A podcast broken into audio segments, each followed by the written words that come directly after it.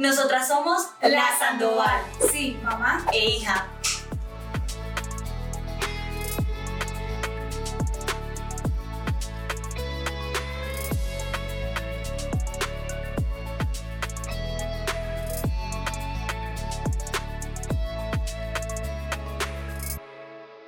Bueno, vamos a abrir este podcast dándole la bienvenida a un patrocinador muy especial y eso es la actitud de hierro, porque con eso podemos seguir todos los días con una fortaleza imparable. Yo hoy me siento con una actitud de hierro. Hace poco descubrí un dato que me llamó muchísimo la atención. Una de cada tres mujeres tiene deficiencia de hierro y no lo saben. Eso se traduce en jaquecas, falta de concentración e incluso cansancio hasta poder padecer anemia. Podría ser cualquiera de nosotras y no lo sabemos. Por eso es vital siempre escuchar nuestro cuerpo y según la Organización Mundial de la Salud se recomienda tomar hierro dos veces al año por tres meses para mantener los niveles de hierro. Ya para finalizar, no se les olviden estos datos que les dimos sobre la falta de hierro. Las invitamos a que consulten con su médico, conozcan si pueden padecer de deficiencia de hierro aquí en www.mobiledemo.jevit.com y lo más importante de todo, escuchar su cuerpo para siempre tener una actitud de hierro. Hola, bienvenidos a otro episodio de La Sandoval. Sí, mamá. E hija. Hoy tenemos una invitada muy especial, Ana María Reyes, psicóloga, especialista en enfoque cognitivo-conductual, especialista en neurofeedback, eh, especializada también en traumas, ha trabajado con niños, o sea, con todas las edades, hasta adolescentes, adultos y ancianos. Y yo. Ah. y nosotras. La tenemos hoy de invitada aquí porque Valeria. Bueno, pues primero Anita, hola. ¿Cómo hola, estás? Vale y Aleja, feliz de estar aquí. Gracias por aceptar nuestra invitación. Bueno, les voy a contar, yo conocí a Anita porque fue psicóloga, bueno, es, no creo que fue psicóloga de una de mis mejores amigas, de Tefi.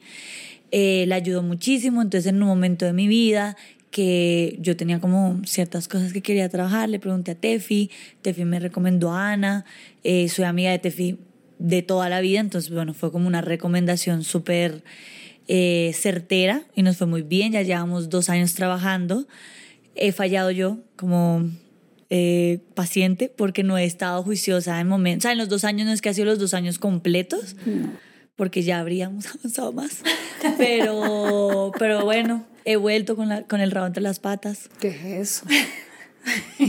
pidiendo ayuda de nuevo. y bueno, nada, para no hacerlo muy largo en esto, hoy eh, se nos ocurrió hacer algo extraño, o sea, es algo que no ha pasado en ninguno de los episodios, eh, pero entonces lo quiero explicar un poco para que no estemos como tan perdidos. Eh, vimos que hay podcasters que están llevando a sus terapeutas o a sus especialistas o a sus coaches, de, bueno, dependiendo de la situación, y hacen como una terapia en vivo o lo que podría llamar a ser una terapia, obviamente. un pues, acercamiento. Un acercamiento porque obviamente en una terapia pues no hay tiempo límite, de pronto aún más profundo, eh, pero queríamos intentarlo porque nos pareció muy bonito, ya que... Ya que esta segunda temporada hemos estado hablando mucho sobre la sanación de la relación madre e hija y ya les hemos comentado en varias ocasiones que estamos realizando este proceso las dos sanando nuestras heridas como madre y como hija, o las que la madre le dejaba a la hija y la hija a la madre, sentido contrario, viceversa. Entonces, nos pareció interesante eh, poder traer a Anita aquí para mostrarles un poquito de cómo es ese proceso cuando nos reunimos las tres vía online, casi siempre, para, para mostrarles, para que de pronto también pierdan el miedo, y como el tabú. Para que conozcan cómo es más o menos este proceso, eh, cómo, cómo la, la, la, psicóloga terapeuta nos va guiando, nos va ayudando a reconocer esos momentos, nuestras emociones y pues hacerlas conscientes y manejarlas eh, para nuestra vida presente. Entonces... Sí, como lo que hablamos mucho en el primer episodio, que sería bonito recalcarlo, em, que pues todo lo que ha pasado en la vida, de, en nuestras relaciones, padres, hijos, hermanos, lo que sea, la mayoría de veces no es desde una mala intención y lo importante es como comunicarnos, sanar, expresarnos, como en este caso familia. Entonces creo que no es como buscar culpables o lo que sea, sino como responsabilizarnos de lo que sentimos para poder pues vivir más tranquilos con nosotros mismos. Y avanzar. Anita, tu orgullosa es que sí. Yo la hice. y ya, Anita, así que esta, este episodio es de Anita, te lo entregamos a Anita. Bueno, usted manda, ya no hablamos más nosotras. Solo que nos pregunten. Bueno, pues yo ante todo feliz de estar acá con ustedes eh, por varias razones. Una, poder trabajar juntas no ha sido una pésima paciente, ha sido una excelente paciente, pero pues tu vida no te va para, para que podamos reunirnos con tanta frecuencia, ¿vale? Y segundo, pues conocer a Aleja en una historia tan bonita y, y después poder trabajar juntas, pues maravilloso.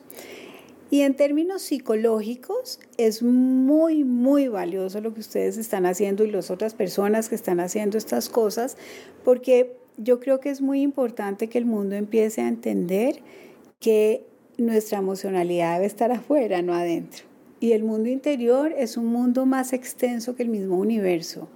Y cuando nuestro mundo interior se integra a nuestra vida presente, es, es una magia, es, es una plenitud, es una armonía, es una totalidad de la cual si a través de estos conversatorios que, que tenemos y que han tenido ustedes con todas las personas que han invitado, podemos aportar a este proceso, ¿sí?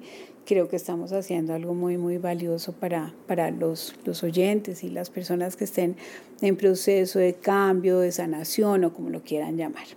Bueno, entonces mil y mil gracias por esta oportunidad. Como contaban ellas, llevamos trabajando ya dos sesiones eh, para sanar algunos, algunos eventos o situaciones que se están presentando hoy en día y que no entendemos por qué surgieron. Entonces, en nuestra anterior sesión habíamos quedado en que Vale decía, es que finalmente ya cierra la sesión y dice, es que yo le tengo miedo a mi mamá, ¿sí? Y pareciera que como que todavía eso me está pesando, Ana, eso como que me pesa y no lo entiendo. Y eso a mí me quedó como, como muy, muy guardadito aquí al ladito y dije, caray, por aquí es donde va el agua al camino.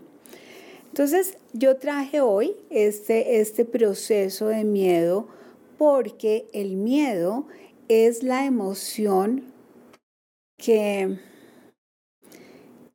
es un intermediario entre el consciente y el inconsciente.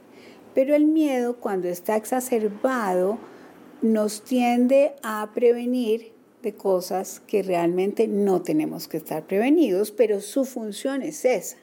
Entonces, todo lo que pasa en nuestro mundo interior es normal, es natural, es adaptativo. Y la vida nos permite llegar a la adultez y gestionar esa emocionalidad para darle algún tipo de regulación. Entonces, esta sensación que expresó Vale la sesión pasada es que tengo como miedo, la quiero rescatar hoy para que pues los oyentes puedan ver una, una extensión de la implicación que tiene el miedo y por otro lado que tú puedas ver y tu mamita pueda percibir a través de tu catarsis cuál era la sensación de esa niña interior, ¿no? Y esa niña interior no es que sea un personaje, ¿sí? Los niños interiores del inconsciente son conexiones o redes neuronales que están muy fortalecidas en el inconsciente, existen y son una información que están presionando la vida presente. Bueno, entonces por eso es muy importante ponerlas sobre la mesa, hablarlas, discutirlas para que este sistema nervioso que no está encontrando una armonía en el presente pueda tener otras estrategias para modularse. ¿Ok? Ok. Bueno, entonces vale, vamos a trabajar una cosa que no te fascina. Se llama el análisis ¿Y por qué será que no te gusta? Porque me cuesta ver para adentro. Te cuesta ver. O sea, me incomoda. No es que me cueste, sino como que, ay, yo no, como que hagamos algo. Tranquila, eso le pasa al 88% de la población del mundo. Entonces no es a ti. Entonces vamos a hacer una cosa que se llama análisis funcional. Todavía tú y yo no lo hemos trabajado, Aleja, pero análisis funcional es una visualización sobre la, varias variables que hoy conocemos gracias a la investigación que están eh, involucradas en nuestro comportamiento. Pero el poder desglosarlas, mirarlas, sentirlas, nos permite entrar a nosotros. Bueno, y es una tarea que a muchos les cuesta mucho trabajo. Entonces vamos a empezar, si te parece, en que trates de buscar, ¿vale? ¿Qué evento crees tú fue el más temprano en donde tú tengas algún tipo de memoria en donde sientes tengo, ay, qué miedo a mi mamá? Uy, no, pues el más chiquita. Sí. Bueno, podemos empezar bueno, pues, metiéndote ahí. Mira, creo que el primero es cuando tenía creo que cuatro o cinco que me caí y me rajé. Tenías como cinco. Que me rajé. Cinco o seis años. O sea, me rajé acá como jugando con un tornillo. Me caí y me rajé. Y entonces pues yo obviamente voy con llena de sangre, como corriendo hacia la casa. Creo que eso es normal de todos los papás, como que uno se cae y lo regañan. Los papás latinos. Entonces, como que yo llegué corriendo, llorando, y mi mamá me regañó. O sea, como que no fue como, ah, sino como... Entonces yo como que entré sufriendo por la herida, el regaño de mi mamá. No sé, creo que es el primer recuerdo que tengo de miedo. Ok, ¿tú recuerdas ese día? Claro, perfectamente. Ah, perfecto. Yo lo recuerdo todo perfectamente. Ah, ok, entonces podemos seguir con ese evento.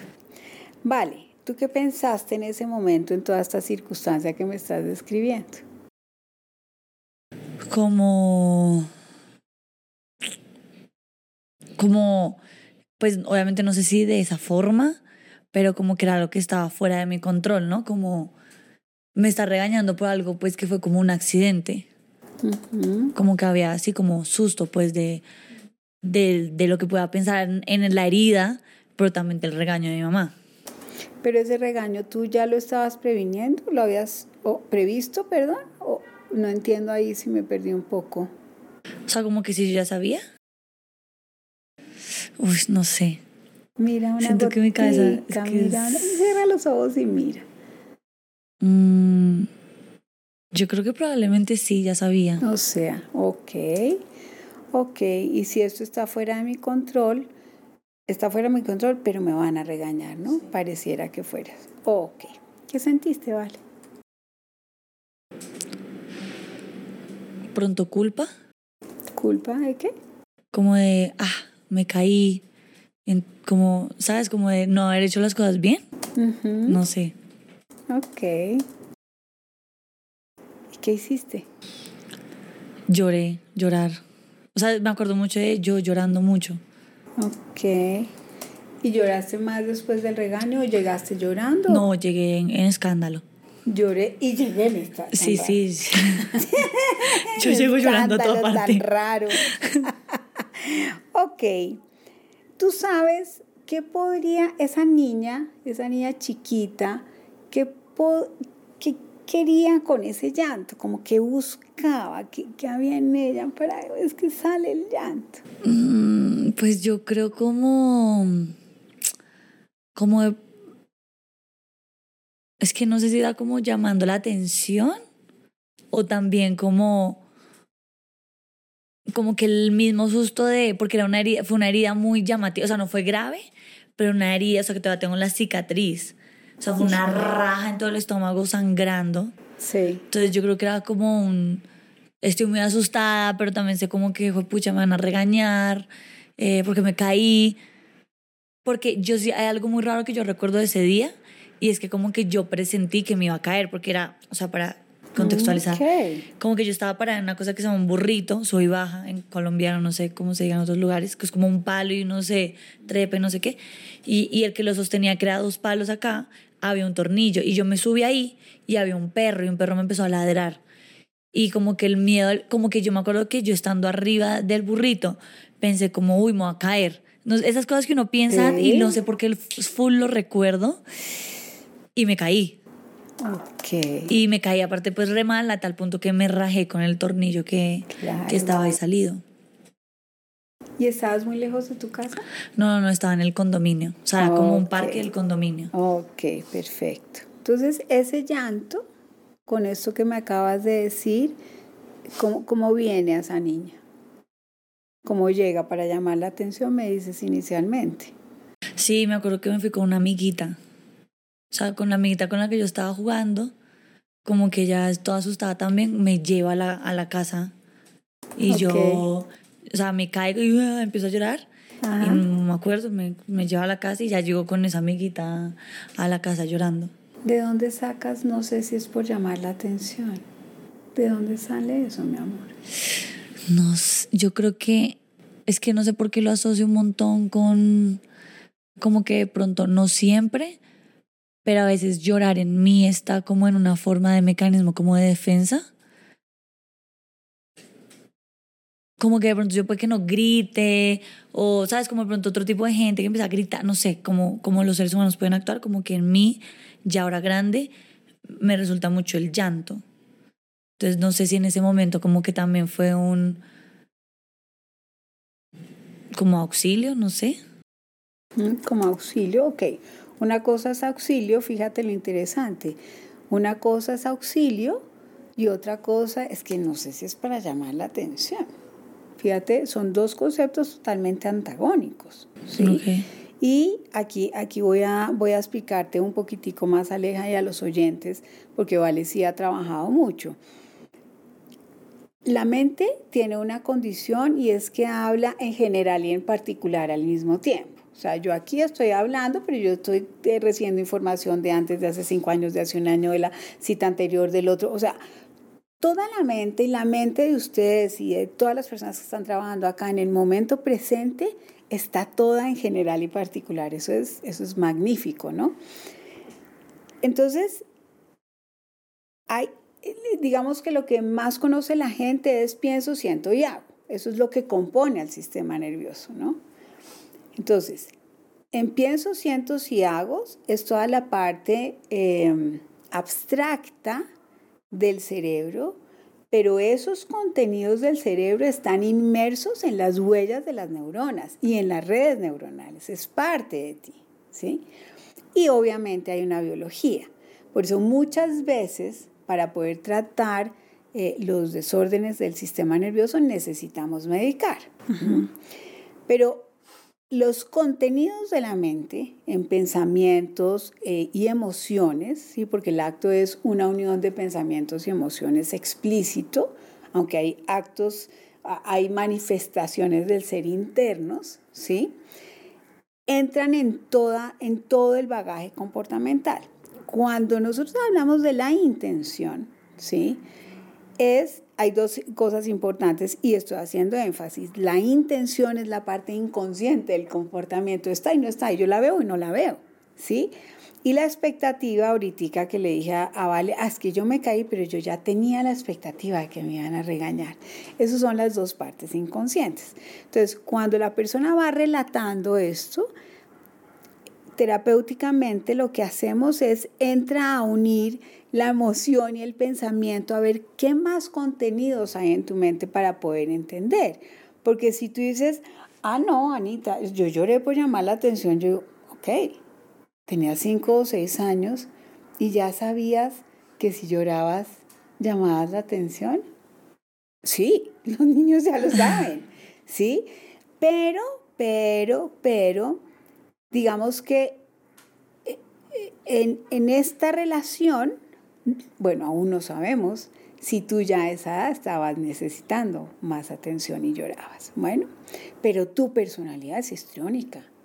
Entonces, el llanto es algo natural, adaptativo, necesario.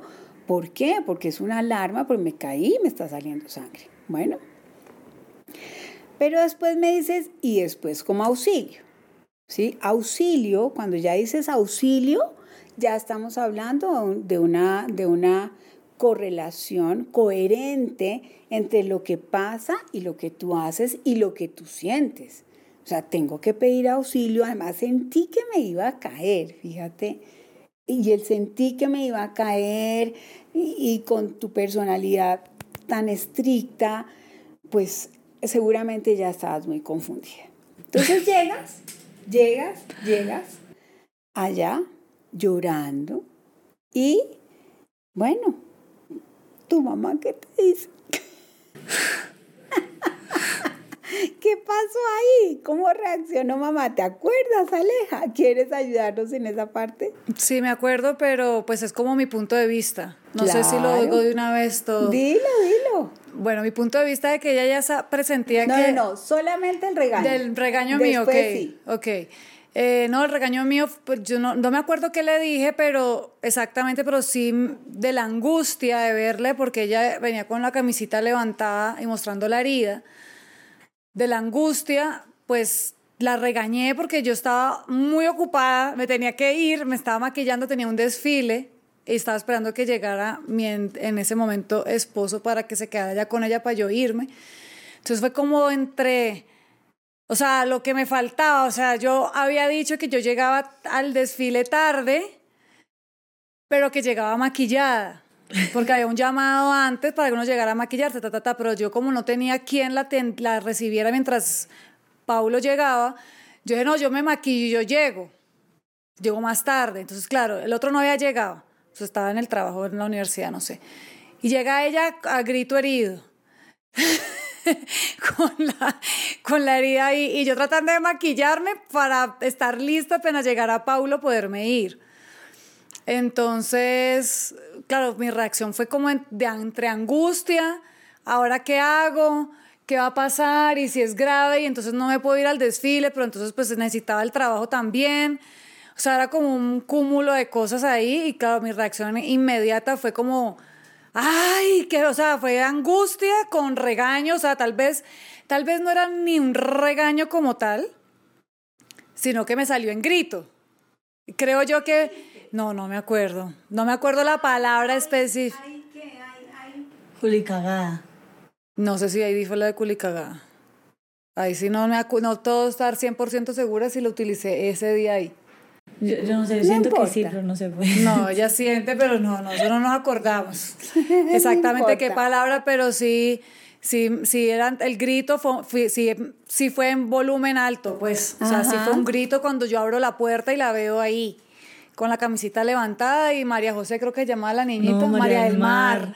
ahí atrás y, y estaba con el abuelo y el perro.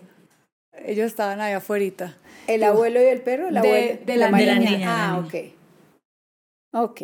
¿Y tú cómo recuerdas que fue ese grito de mamá, esa reacción de mamá, Vale?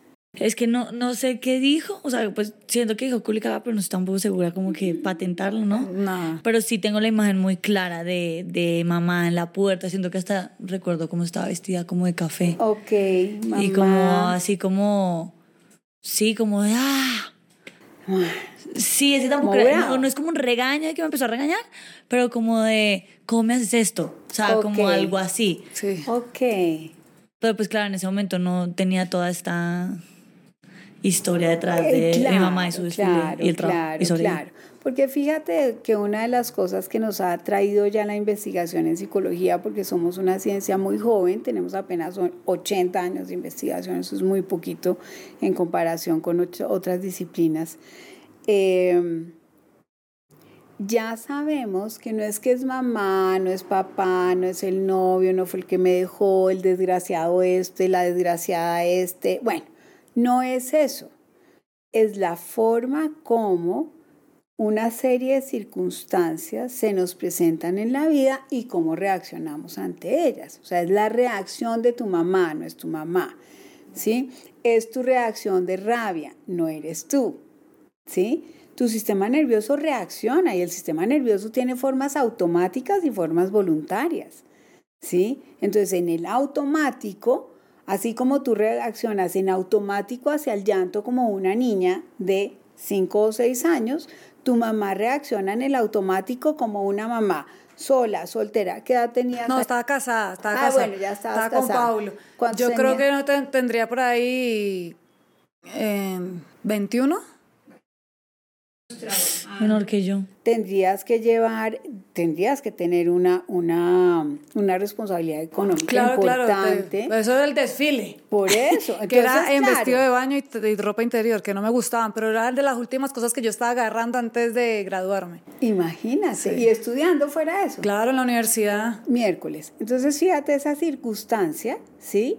Son circunstancias muy angustiosas. Para papás viejos, jóvenes, con, sin, son situaciones angustiosas. Entonces, en toda esta circunstancia, pues tu mamá sale desesperada porque en ese instante no logras tú tener toda la información en la mente.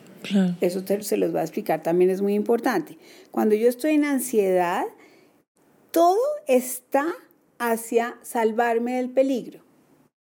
¿Sí? ¿Cuál era el salvarme del peligro tuyo ahí? O sea, mío hacia ella. Sí, no, de las circunstancias, que esto no es vale. Sí, sí, no, pero del peligro. En esa circunstancia, ¿cuál era tu. Saber que, que, estuviera bien. primero que, estu que no fuera, pues, que porque a veces la cosa es un escandaloso. Entonces, sí. era la angustia de ver que, que sea algo que yo pueda controlar. Sí. Que yo pueda curarla, pues. Eh, luego, sí, luego que si, que si necesitaba de pronto trasladarla o médico o algo, ver cómo resolver. O sea, mejor dicho, lo importante era ahí ella salvarla, o sea, por decirlo de alguna forma, salvarla. Y también, bueno, lo que implicaba yo estar en ese momento, en ese momento sí estaba sola, sé que Pablo no había llegado, saber si alcanzaba él a llegar y si yo iba a poder cumplir con mi responsabilidad de, del trabajo. Ok, ahora te voy a explicar por qué la mente el cuerpo, perdón, y la emoción se expresa de esa manera fuerte, fuerte porque necesita bajar la cantidad de adrenalina para poder llegar a pensar. Ese fuerte está aquí en la parte de atrás del cerebro, estás inundada de ansiedad. Eso es natural porque tu hija llegó herida, ¿sí? Pero en ese momento tú tenías que pensar en cinco variables. El trabajo, el desfile, Pablo llega, la niña está grave, me tengo seis variables. En un instante metiste. Entonces, cuando tú dices, ¿pero qué hiciste? ¿Qué pasó? ¿Qué te pasó? Claro, y tú lo haces, uno lo hace muy duro porque ya cuando uno logra sacar con fuerza Como un la adrenalina, entonces el cerebro puede empezar a pensar.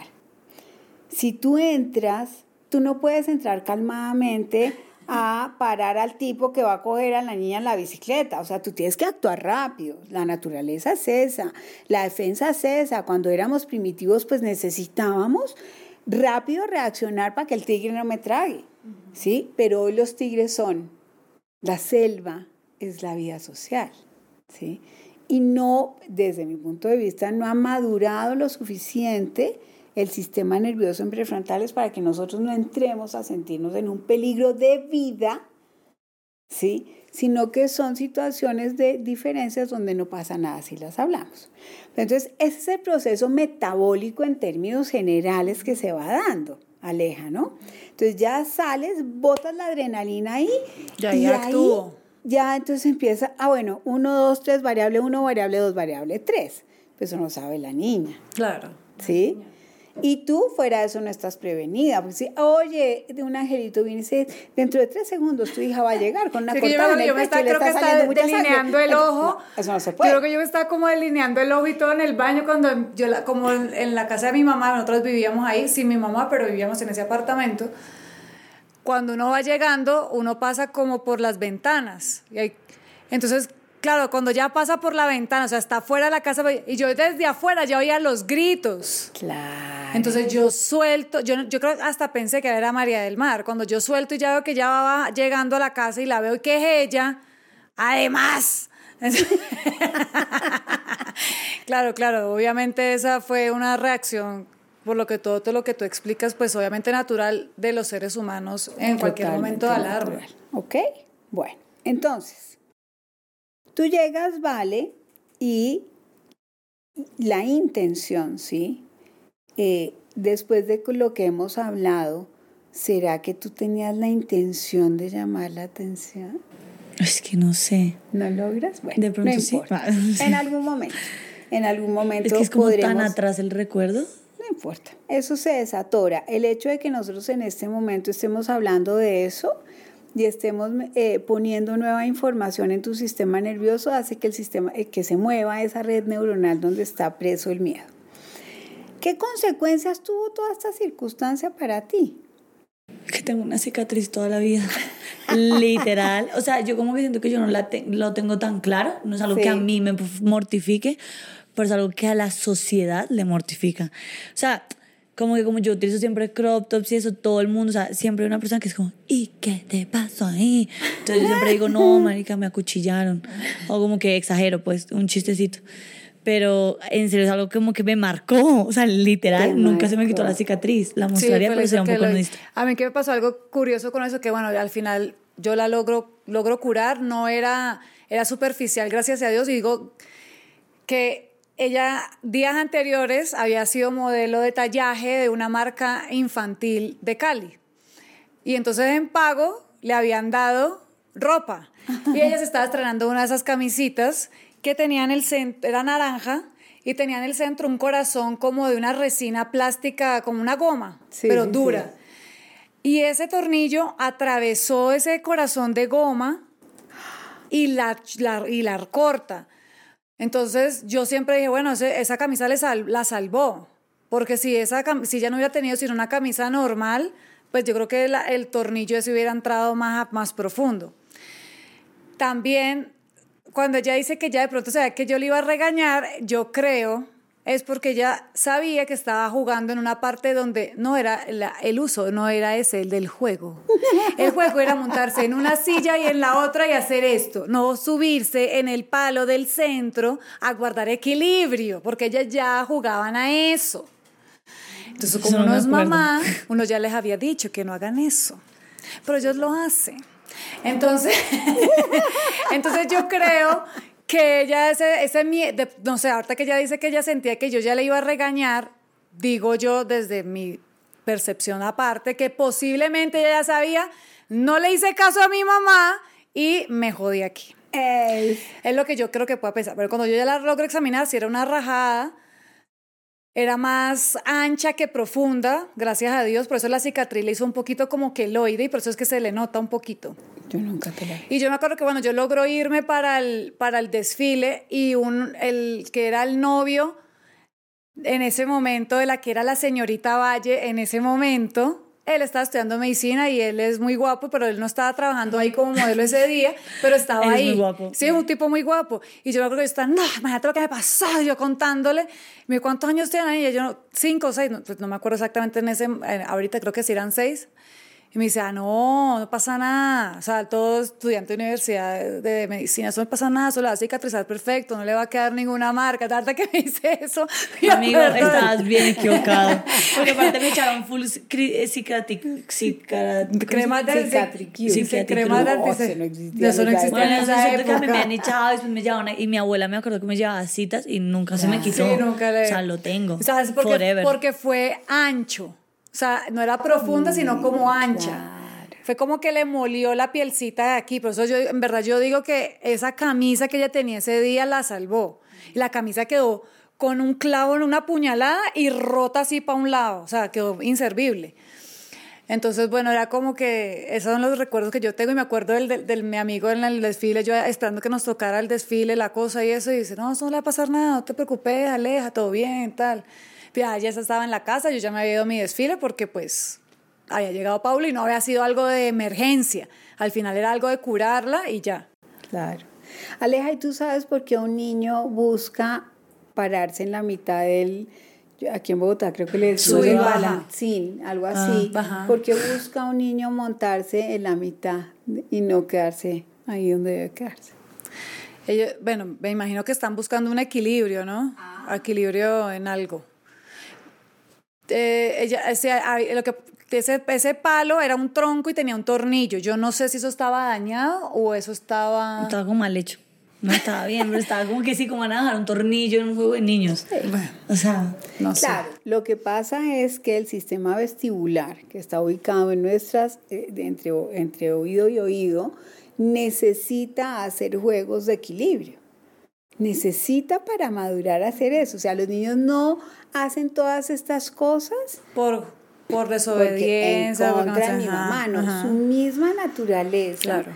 El sistema de desarrollo va pujando para que el niño le brinde de, de manera natural las experiencias que necesita para madurar. Y eso es lo que hacen los niños, ¿no? Y por eso los niños tienen esa gran inquietud. Ahora, lograr ajustar la vida del adulto, que tenemos responsabilidades económicas, morales, psicológicas, afectivas, de todo, fuera de eso, para ayudarle al sistema nervioso a que madure, pues es una tarea muy complicada, ¿no? Entonces por eso nos vemos en una circunstancia muy difícil al educar padres y aquí voy a, contarles una parte de, por qué escogí esta, este tema, porque el 100%, en eso sí creo que estoy segura, todos hemos sufrido de alguna manera la, entre comillas, la inconsistencia del padre ante las situaciones cotidianas. Y lo que yo quisiera invitar a la gente es al menos listo, en una circunstancia de me caí, me pegué, esto es muy complicado, pero hay muchas situaciones que sí podríamos empezar a mirar de otra manera a los niños para que no desarrollen eh, traumas, ¿sí? Que no importa el trauma, el trauma más fuerte es el que la persona percibe o que el sistema nervioso no logra lavar de una persona que está afectivamente eh, ligada a mí, muy cerca, ¿sí? Entonces, si nosotros al menos como adultos y quienes estén oyendo este podcast, ¿sí? pudieran entender que la forma en que reaccionamos cuando los niños son pequeños tiene un impacto muy fuerte en el desarrollo emocional de la persona. Y si podemos al menos delimitar los momentos que no son tan caóticos, pues podemos aportar al desarrollo emocional de nuestros hijos. Porque el problema que tenemos es que, bueno, tú reaccionaste así, pero hay padres que reaccionan así porque el niño se le cayó el esfero, porque borró el, el, cuaderno mal, porque se le quedó el cuaderno en el colegio, porque se puso el zapato al revés, porque la media no coincidía, porque se le... Sí, por una cantidad de cosas que no tienen sentido. Y entonces los niños van desarrollando patologías desde una edad muy temprana. Bueno.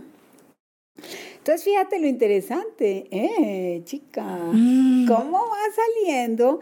¿Viste por qué nos quedamos? Ah, es que en esto llama la atención. ¿Qué crees?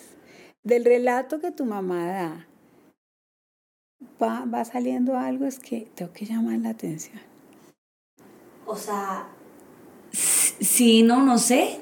Como de. sabes. Eh, me imagino que igual eso de pronto lo sentí también más grande en más momentos de mi vida, como no quiero que se vaya, como que, no sé, como de, de pronto, es que no sé, como el inconsciente domina tanto, pero uno no sabe, pues aparte un recuerdo tan viejo, de pronto como de que no quería que se fuera, como no estaba mi abuela en casa, no sé. Sale otra y pues Paulo, que fue un hombre que me crió, pero al final al cabo tampoco era mi papá. Entonces, así yo lo sintiera como papá en ese momento, pues en realidad es que yo siempre supe que no era mi papá. Ok, no haces ninguna asociación entre mi mamá me lo digo. No. Ah, ok, bueno, muy bien, ok. bueno, ahí va, pero fíjate que va saliendo otra información, ¿vale? ¿Ves? Sí. Es que el, el, el inconsciente está oculto y nosotros vivimos en un corre-corre. Sí, me angustia mucho. Nunca entramos, no, no vale la pena angustiarse. Es, simplemente vivenciarlo, sentirlo, tomarlo, darle vueltas y, ahí tú vas moviendo toda tu realidad. Ok, ¿qué pensaste de ti misma en esa situación? No sé. Creo que pensé que, que wow, todas mis visiones se hacían real. Porque presentí que me iba a caer y me caí. No sé, pero yo tengo mucho. Yo no sé. Bueno, ahora te pero puedes yo, es que yo tengo, bruja. No sé, siempre me lo han dicho. Nunca me he creído, ¿sí ven? Siempre bruja. Pero como que chiquita me pasó que en ese mismo tiempo, un día yo estaba comiendo con mi abuela y yo vi como unos carros y como que. Y yo me acuerdo que pensé, wow, se van a estrellar. Dos minutos después, esos carros se estrellaron. Y yo nunca había contado, o sea, como que son cosas de muy de chiquito que uno dice, ¿cómo va a decir eso? Y siento que a mí me pasan muchas cosas así en mi vida, como que me imagino que las estoy llamando, o sea, no sé qué es lo que sucede, pero sí como decir como, uy, o sea, pensé que me iba a caer y como que me acuerdo de la caída y todo, yo como cayéndome, ¿sabes? Cuando uno se cae que como que todo está súper raro y como que en medio de la caída pensando como, ay, sí me caí. no sé. Pero no sé qué más pensé de mí misma. Ok, eso está bien. Me acuerdo de la cara de mi amiguita cagada del susto. Ok. Literal, estaba más asustada que yo. Además que era, era de noche y se supone que ya esa hora los niñitos están adentro. Y creo que yo la dejé salir un ratico más porque sabía que estaba María del Mar por ahí con el, el, abuelo, que era el que siempre la sacaba como a, a dar una vueltica, pero ya era de noche. Y ella ya en el colegio, pues los niños juegan, pero a la hora de la noche ya entran, comen y se acuestan. Era como entre semana. Entonces, yo me acuerdo que era como, como que yo hice la yo me creo que yo hice la concesión de que saliera solo ratico, por lo que yo tenía que maquillarme para ir, entonces como para estar que me rindiera el tiempo. De pronto hacer todo lo que tenía que hacer. Claro. Claro. Bueno. Entonces, aquí el que pienso de mí misma es muy importante porque en la construcción de nuestra vida todo el tiempo estamos retroalimentándonos a nosotros mismos. De ahí que tantos motivos de consulta son el problema de la autoestima. Entonces, si yo hago una interpretación inadecuada de mis vivencias, pues la circunstancia, sobre lo que tenemos que enfocarnos es en la vivencia, en la experiencia. Si aprendiéramos a mirar la experiencia, a retroalimentar a nuestros hijos desde la experiencia, y no desde ellos, pues no tendríamos tantos problemas de autoestima hoy en día. Entonces los niños se equivocan con una visión muy pequeña y lo primero que hacen es tratarse mal a ellos mismos. Entonces fíjate que aquí hay algo súper bueno y es que en esta situación pues tú no, no haces una... No, no, no, no te haces daño, ¿no? Bueno, ok. Entonces, al contrario, dices, ok. Soy bruja. Ah. Soy bruja. Tengo superpoderes. Prepárate para otra faceta de tu vida, mi amor. Entonces, fíjate lo interesante. Bueno, ahora, cuando nosotros vemos esto, ves a mamá, hay, hay un cambio. Solamente vamos a agregar dos cositas más. Aleja, en ese punto, a tus 21 años, ¿no? Más o menos, sí. ¿Tú qué creías que era ser mamá? Ya a los 21, ya llevaba 6 años siendo mamá. En todo caso, muy, muy joven, porque hoy sabemos que maduramos alrededor de los 40 años. Entonces, pues... ¿En serio? Sí. Wow, o sea que tú por fin eres madura. ¿Qué pensaba yo que era mamá? ¿Qué, ¿Qué, era para ti en ese momento ser mamá? ¿Qué significaba? ¿Qué, ¿Qué, armaste en tu mente con todo lo que te... Además, una carrera muy difícil, ¿no? Sí. Bueno, eh, yo creo que era cuidarla, todo lo que implica, pues. ¿Y qué es cuidar para ti como, en ese momento? Cuidarla en el sentido, digamos, físico, o sea, cuidarla que sobreviva. Digamos, lo que de pronto cuando uno aprende, cuando ya nace, que uno cambiar pañales, saberla alimentar, todo eso como que saberla cuidar, bañarla, todas estas cosas de, de recién nacido, mantenerla, o por supuesto tener los recursos económicos para mantenerla, yo creo que en ese momento de la vida creería que eso era como mi prioridad, ¿no? Cuidarla, o sea, que estuviera bien y mantenerla, por supuesto, dentro del cuidarla también está todo lo del amarla, pues, consentirla, todas estas cosas que son como de, de protección. Y tal vez también, sí, de protección, de que no le pasara nada, que estuviera bien. ¿Y qué era educar para ti? ¿Ser mamá? ¿Eso era ser madre? ¿Educar? Sí. O sea, educar a nivel de modales y esas cosas o es... Nada, lo que para ti fuera educar en ese momento. La verdad no sé si tendría muy presente eso. O sea, como que obviamente tuviera una educación eh, intelectual, por supuesto, o sea, jardín, colegio. Sí, pues educarla como con valores, como de saludar y ser eh, buena amiga, o todas estas cosas como de relaciones sociales. Creo que de pronto era más enfocado hacia eso. Y como vivíamos en la misma unidad donde yo me crié, esa, esa, sé lo que significaba el jugar en la calle. O sea, jugar ahí afuera donde, donde ella se, donde se cayó. O sea, sé lo que eso significa porque lo viví y sabía lo que uno disfrutaba. Entonces también permitirle, digamos, esas cosas de, diversión, de, como de vivir esa experiencia de estar ahí jugando siempre con los amigos afuera. Vale, si yo te preguntara a ti hoy, hoy, ¿cuántos años que tienes? Vamos a revelar 26. 26. 26 años, ¿tú qué dirías que es ser madre? Me muero, no sé. Ay, eh, me parece muy difícil. Yo creo que, bueno, desde mi completa ignorancia, eh, primero, dar vida.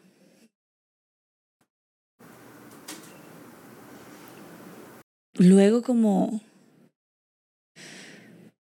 como crecer mientras alguien a tu lado crece. Y como en un mundo muy ideal, como compartir tu visión del mundo con esa mini persona, que es como, claro, todos tenemos una visión del mundo muy subjetiva. Entonces, como esa visión del mundo favorita tuya, como trasladarla a una persona y entregársela a esa personita. Pero creo que también em, como dejar ser, o sea, como... Porque creo que igual como que algo que sí recuerdo de, pues, en general de toda mi vida y pues más niña, era como que, o sea, mi mamá teníamos este hogar, lo que fuera la familia, pero nunca hubo como estas son las cuatro cosas y solo puedes hacer estas cuatro cosas, sino es como ve a este grupo de personas, aprende con ellos, duermo en la casa de mis amigas, entonces me ayudó a ver todos sistemas de familias distintas, ver cosas buenas, ver cosas que no me sentía conectada. Eh, entonces, ¿cómo dejar ser? Y por último, yo creo que ser madre es como, pues lo que siento por mamá y como lo que veo en la gente, como un nivel de comprensión y de amor demasiado grande como sin límites, ¿sabes? Como sin ego. ¿Ya? Ok. ¿Qué sería para ti educar hoy en día? Eso es ser mamá. ¿Qué sería educar para ti hoy? Yo creo que primero como comunicación, como en un lugar donde donde se puedan hablar todas las cosas y como que los mis hijos o lo que sea como que pudieran expresar lo que sienten, lo que ven como un sí crear un espacio libre de juicio. Además de eso, el colegio y todas estas cosas como educativas, pues por, por mi sistema que mamá me trasladó a mí, como que es re importante no meter a los hijos en cualquier colegio, como que, porque es donde pasan más tiempo de su vida, entonces creo que el jardín, el colegio, todas estas cosas son parte de la educación, porque aparte son la educación que como madre no voy a dar directa, pero que mis hijos van a ir todo el tiempo. Entonces, como re importante como que yo me sienta afín con esa educación. Y yo creo que también último sería como un sistema básico de, de que es, o sea, como enseñar que mi libertad llega donde está la libertad del otro. O sea, como no hay una definición realmente el bien y el mal, porque pues es subjetiva. Como eso, como tu libertad llega hasta donde le afecte la libertad al otro. Ok. Muy bien. Entonces, ¿por qué estoy incluyendo esta, estas dos preguntas? Porque hay siempre en cada persona, cada persona es producto de una historia genética de toda la humanidad. Tú tienes toda la información de la humanidad, pero fragmentada en tu cerebro. Es una magia de la genética que es espeluznante para mí. Y tienes una historia propia, pero yo no puedo pretender ni tener la hija perfecta, ni que la hija no se equivoque, ni yo puedo pretender tener la mamá perfecta. Mira la diferencia entre las dos definiciones.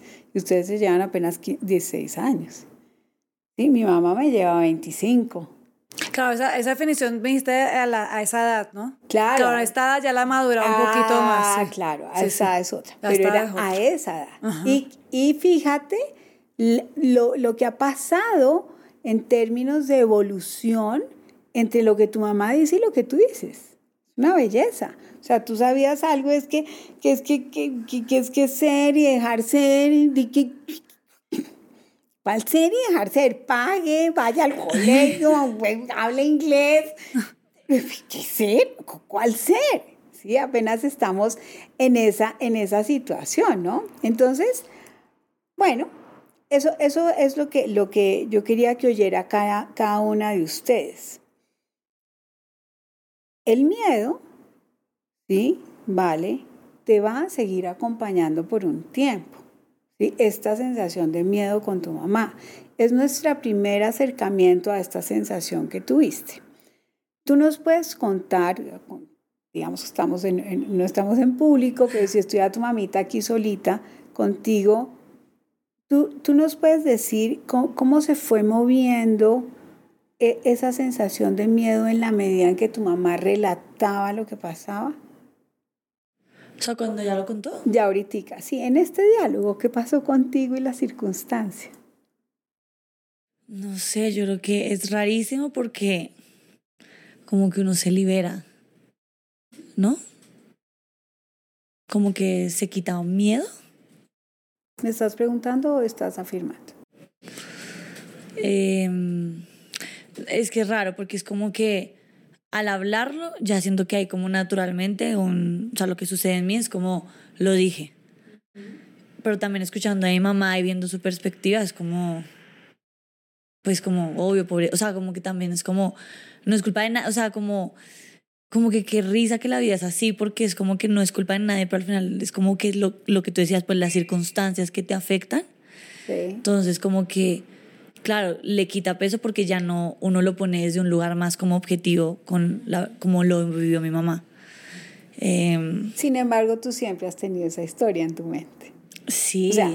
y tú me decías la sesión pasada, decías, Ana, es que yo, eh, yo sé que mi mamá le tocó duro, que es que eso, que, pero es que yo sigo sintiendo en el presente este ímpetu y este dolor, que es que yo tengo que hacer algo con esto, y lo decías con mucho dolor, mi amor, y con mucha angustia y con muchos deseos de, de, de organizarlo. ¿sí? Entonces te voy a pedir el favor que, que te alejes de, esos, de eso que me dijiste hace ocho días y sientas, percibas, percibas este ejercicio. Obviamente no es lo mismo este ejercicio eh, haciendo una filmación que si lo estamos haciendo en, en, en el consultorio, pero, pero visualiza, siente tu cuerpo, siente la sensación, siente el miedo a través del diálogo. ¿Cómo, cómo sentiste ese miedo? Pongámosle una forma al miedo, si te parece. Es que siento que como que ya el recuerdo era de miedo, pero hablándolo había una sensación más nostálgica. Como desde, como aquí, como un nudo en la boca, como que todavía lo siento. Falta hablarlo. Sí. Ah, falta seguir no, como llorar. Y falta como llorar. La atorada. Okay, okay. Sí, como eso, pero no, como que ya no es tanto miedo, ¿no? Es como el, como que me da pesar con, con esa niña mía. Como que quiero abrazarla mucho y decirle como, tranqui. Ah, bien, sí, pues eso vas a hacer. ¿Sí? Vamos a coger esta semana, vamos a coger una muñequita, algo, algo que te recuerde tu niña interior. Le vamos a decir, tranquila, no fuiste tú, fueron las circunstancias. O tranquila mamá, no fuiste tú, fue tu circunstancia. ¿Estamos? Y así empieza a moverse el sistema nervioso. ¿Y tú, me Alejo?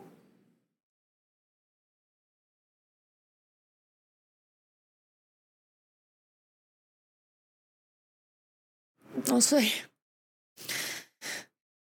que yo siempre me he sentido que he hecho bien mi papel de mamá.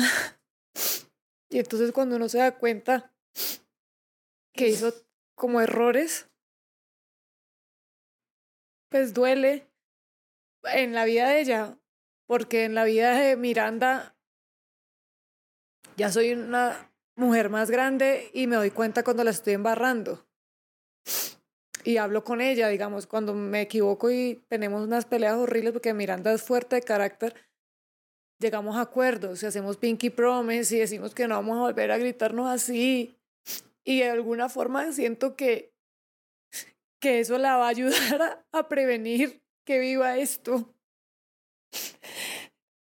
Pero ya con Valeria tan grande que ya la embarré tantas cosas que yo pensé que las había hecho bien si yo me angustié, pues porque me angustié en eso y en mil otras cosas que ya a veces cuenta en las que hemos hablado, me, me hace sentir muy,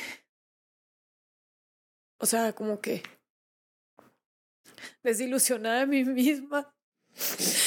porque yo pensé que lo había hecho bien y que sí había cometido errores, pero no me imaginé que iban a lastimarla tanto para su vida de adulta, que yo no quiero que sufra en su vida de adulta.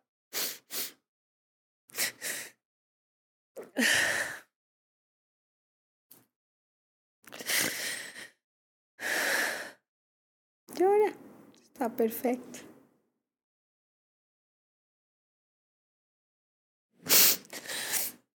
Perdón, mi amorcito.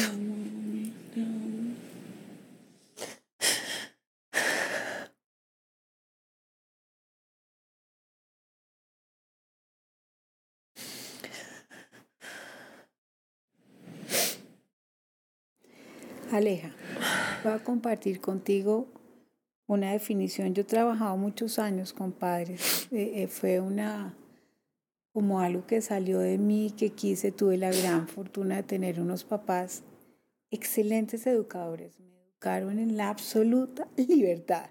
¿Y sabes qué? Nunca me regañaron. ¿Y sabes qué? También tengo problemas. Entonces, este cuentico donde nos han montado que es que las mamás tenemos que ser perfectas, que es que tenemos que darles, pues ya es hora de que nos empecemos a bajar y voy a compartir contigo un concepto muy, muy importante. Los padres somos personas, no somos perfectos. Y no les enseñamos nada a los hijos. ¿Cómo te suena eso? Raro. Raro, ¿no? Los principios del aprendizaje nos dicen que cada persona toma del ambiente lo que quiere, lo que quiere y puede con su sistema nervioso. Y tú pones lo que eres, es que no puedes ser más, o sea, tú no puedes ser, o sea, sí, empiezas a interactuar con otro ser humano, pero es que tú tienes una historia. Pero eh, ¿por qué hice un énfasis en una condición histórica? Porque es que nuestro comportamiento también está preso por las, no preso, está influido, lo influyen variables históricas y contextuales. ¿Sí? Entonces hay una cantidad de cosas de tu comportamiento que está fuera de tu control. Y un niño es un ser completico que tiene toda la capacidad de abstraer y abstraer lo que la vida entera está dando, solamente tú. Y, y yo creo que así como la sociedad ha sido injusta con las mujeres, con los hombres, con los niños también, así es y muy injusta con los padres. Y se vuelcan a los niños porque los ven más indefensos y lo que yo siempre he pensado, pues estamos más indefensos los padres como padres. Finalmente los niños van a observar este comportamiento de padres, ¿sí? Pero no, todo se focaliza en los niños. Entonces aleja, ¿sabes qué es ser mamá? Sé tú. Eso es, es una persona que se relaciona con otro. ¿Y sabes qué es educar? Ya no. Yo fui profesora 10 años, sí. Ya no. Fácil, fácil, fácil, fácil, fácil. Una velita. ¿Sabes por qué una velita? ¿Por qué? Porque cuando tú prendes un fósforo y sale luz, la luz es totalmente circular. La circularidad es de parte de la vida. Simplemente abre los espacios. Abre. Abre ese, ese mundo del niño que está, de esta chiquita que llegó allá, allá. Ábrele el mundo. ¿Cómo le abrirías el mundo a ella hoy? Si tuviera ella cinco años y ella llegara. Ábrele el mundo. Ábrele ese mundo de ella ahí. Ábrelo. Ahorita, ¿qué le dirías? ¿Que llegara ahorita en esas circunstancias del golpe? Sí. No sé. No me vería regañada. Pues regáñela, pero sin culpa. Abre, abre, ábrele el mundo. Ella viene llorando. Ella, ¿no? Ella. Ábrele el mundo.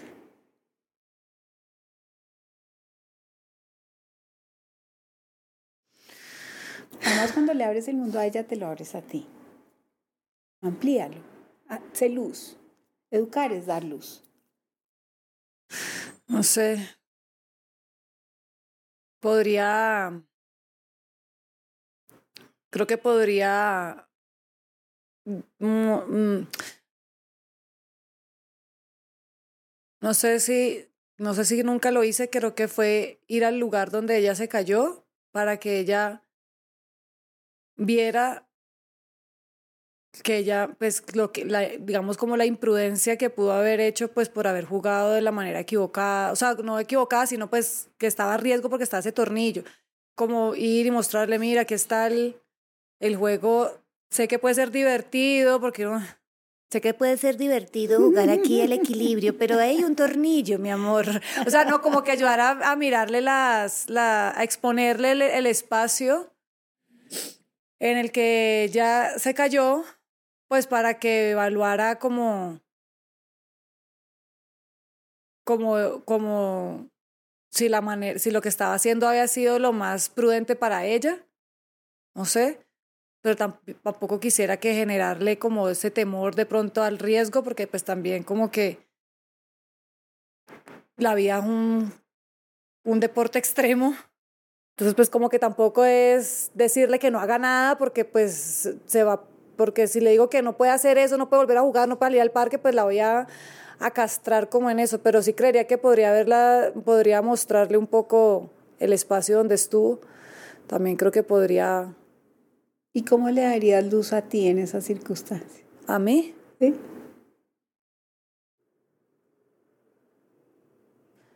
Pues creo que dándole esa, mostrándole eso a ella,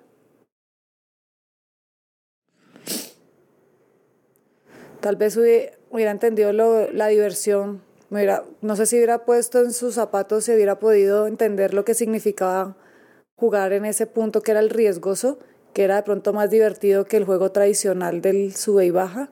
Sé egoísta contigo. Piensa en ti. Dale luz a tu vivir. Tú no eres una niña. Tú eres una mujer con una obligación. Dale luz a esa mujer con esa obligación.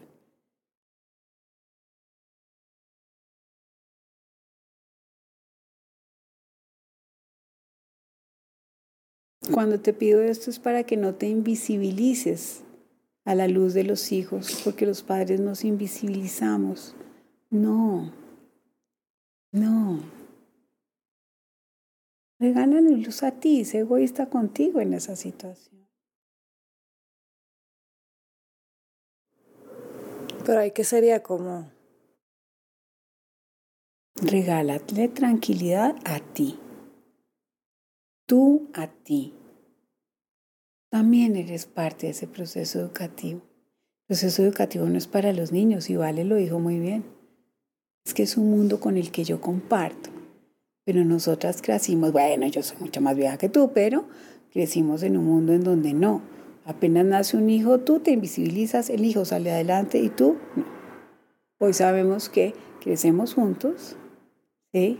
somos parte de esta historia entonces, en adultez, cuando yo miro las dos partes del problema, porque hay tanto problema entre padres e hijos, porque solo miramos a los hijos, no nos miramos a nosotros.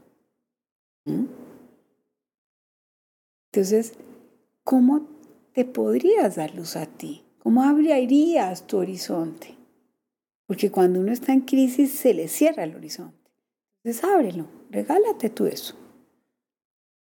Simplemente incluye, se parte de eso.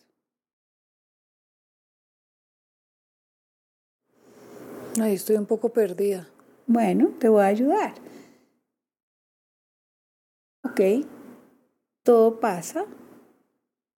El mundo es totalmente em, rico y, y si yo no voy al desfile, todo va a salir bien, por ejemplo. ¿Mm? ¿Tú crees en algún creador? En... Bueno, esa es la creación, es la abundancia la vida, es la oportunidad de la vida. Tampoco se te va a acabar el mundo y no te va a hacer falta plata para sostener a tu hija.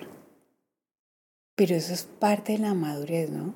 La medida en que uno va creciendo, va aprendiendo a confiar en la vida. La vida tiene muestras cada de la abundancia absoluta. Entonces, dos cositas te dejaría. Sé parte de esa historia, tú, pero no para hacerte daño ni para culparte, para darte luz a ti también, para tú crecer también. Es que yo tengo un pequeño, un, un, una pequeña recetica. Eh, mucha gente pelea con los millennials, a mí me encantan. ¿Sabes por qué? Porque no quiero envejecer. Entonces prefiero tomar las ideas, porque mis arrugas las amo todas y cada una. Pero las ideas de los jóvenes me van a mantener a mi joven y me van a mantener en evolución. Y yo quiero evolucionar, yo quiero cambiar. Yo quiero seguir siendo parte de este mundo. Y el mundo cambia. Entonces, ¿cómo haces? Con algo que cambia y tú te quedas quieta. Tienes que entrar en esa rueda. A mi manera. Yo no me voy a convertir nunca en una millennial, pero voy a abrir el paso para el millennial. No voy a pelear con ellos. ¿Para qué? Ya no puedo hacer nada. Como pelear con el Internet. No se puede. ¿Sí?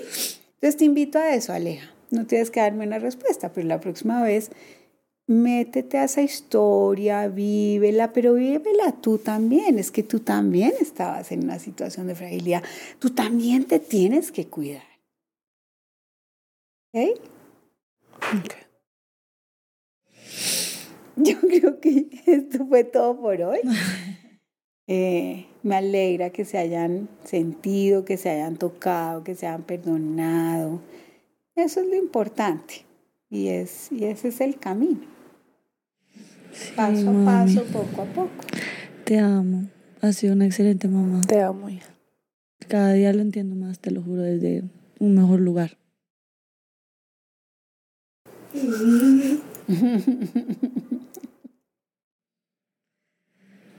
Anita, no puedes.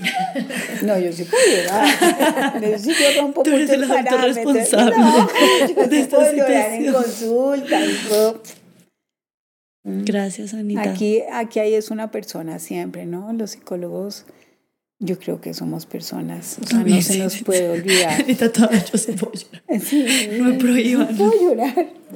Si las leyes de la psicología digan que no, yo sí. Sí. lloro. Sí, sí, sí. sí. Anita, Muchas gracias por gracias. brindarnos A este espacio. ustedes, gracias Muy lindo. por ser parte. Gracias por, por, por esta confianza, ¿no? Es, muchas gracias y pues me encanta. No, y gracias por todo lo que has hecho por mí.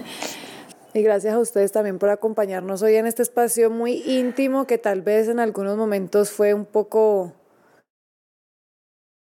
Sé que están acostumbrados a ver más voltaje, pero al final es un proceso en el que estamos haciendo un, un proceso emocional nosotras aquí y gracias por acompañarnos. Gracias. Y les vamos a dejar toda la información de Anita, aunque está muy ocupada, pero de pronto alguien lo necesita. Gracias. Chao. Ok.